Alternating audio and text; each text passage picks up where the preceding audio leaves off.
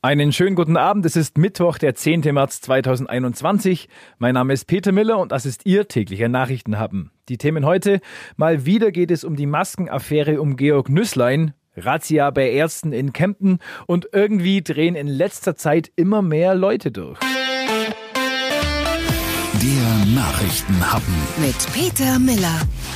In der Maskenaffäre setzen die Spitzen der Union den Abgeordneten, also auch dem Neu-Ulmer Politiker Nüsslein, eine Frist bis Freitagabend. Sie sollen erklären, dass sie durch die Corona-Krise keine Vorteile erschlichen haben, schreiben die Spitzen der Union in einer Mail. Donau 3FM-Reporterin Tine Klimach. In der Erklärung ist auch nochmal genau festgehalten, worum es geht. Keine finanziellen Vorteile für die Abgeordneten, weder durch den Kauf oder Verkauf von Medizinprodukten wie Masken oder auch nur durch die Vermittlung von Kontakten dazu. Das ist die Reaktion auf die sogenannte Maskenaffäre der Abgeordneten Georg Nüßlein und Nikolaus Löbel. Gegen Nüßlein ermittelt die Staatsanwaltschaft wegen Bestechlichkeit. Löbel hat eingeräumt, dass seine Firma Provisionen von rund 250.000 Euro erhalten hat. Bei ihm prüft die Staatsanwaltschaft noch, ob sie ermitteln wird. Beide Politiker haben inzwischen ihre jeweilige Partei verlassen. Löbel hat sein Bundestagsmandat mit sofortiger Wirkung niedergelegt. Nüßlein will im Herbst nicht mehr für den Bundestag kandidieren.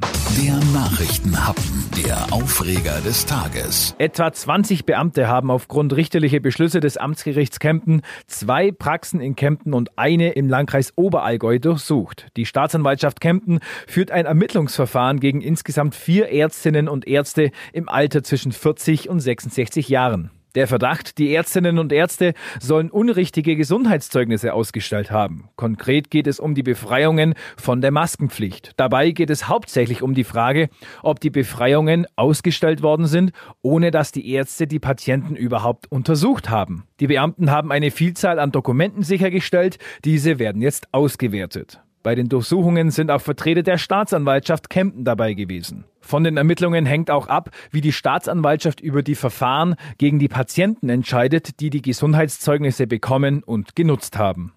Der Nachrichtenhappen, der Aufreger der Woche. Das sind mal skurrile Fälle, die da passiert sind. Menschen, die Menschen beißen, Kleinkinder, die Feuer legen, Herren, die Kinder herumschubsen. Wahnsinn, was da von Schwaben bis ins Allgäu die letzte Zeit so los war. Die Tage gab es drei Geschichten, die auch mich wirklich zum Kopfschütteln bringen. Glücklicherweise sind die Schäden dabei aber überschaubar geblieben. Zum Beispiel wollte im Unterallgäu in Rammingen ein zweijähriger Bub seiner Mama in der Küche helfen. In bester Absicht schaltet er den Backofen und alle Herdplatten ein. Die Folge, die Sachen auf dem Herd fangen Feuer. Die Mutter bemerkt den dichten Qualm rechtzeitig, die Familie bleibt unverletzt. Die Feuerwehr löscht das Feuer, das Haus bleibt bewohnbar, doch der Schaden liegt etwa bei 2000 Euro. Der nächste schräge Fall in Nonnenhorn am Bodensee. Hier hat sich ein 51-jähriger Mann über Kinder aufgeregt, die vor seinem Haus mit ihren Cityrollern unterwegs unterwegs waren.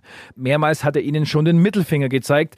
Dann ist seine Wut so groß geworden, dass er den Achtjährigen der Kinder gestoßen hat. Auf die Straße. Ein vorbeifahrendes Auto kann gerade noch bremsen. Dem Kind ist Gott sei Dank nichts passiert. Der Mann bekommt allerdings ziemlichen Ärger mit gleich mehreren Anzeigen. Und Ärger gibt es auch für einen jungen Mann aus Memmingen. Der hatte irgendwie Schwierigkeiten mit seinem Friseur. Der 20-jährige Kunde ist mit dem Ergebnis unzufrieden und wird richtig sauer. Der Friseur sagt, du brauchst nichts zu bezahlen, doch der junge Mann lehnt ab, will aber auch nicht gehen. Es kommt zu einer Rangelei, kurz fliegen sogar die Fäuste und der 20-jährige beißt einen Friseur in die rechte Hand. Draußen will er noch einen Pflasterstein werfen, lässt das aber nach gutem Zureden. Da freut man sich, dass die Friseure endlich wieder öffnen dürfen und dann drehen manche Leute so durch. Schon traurig eigentlich.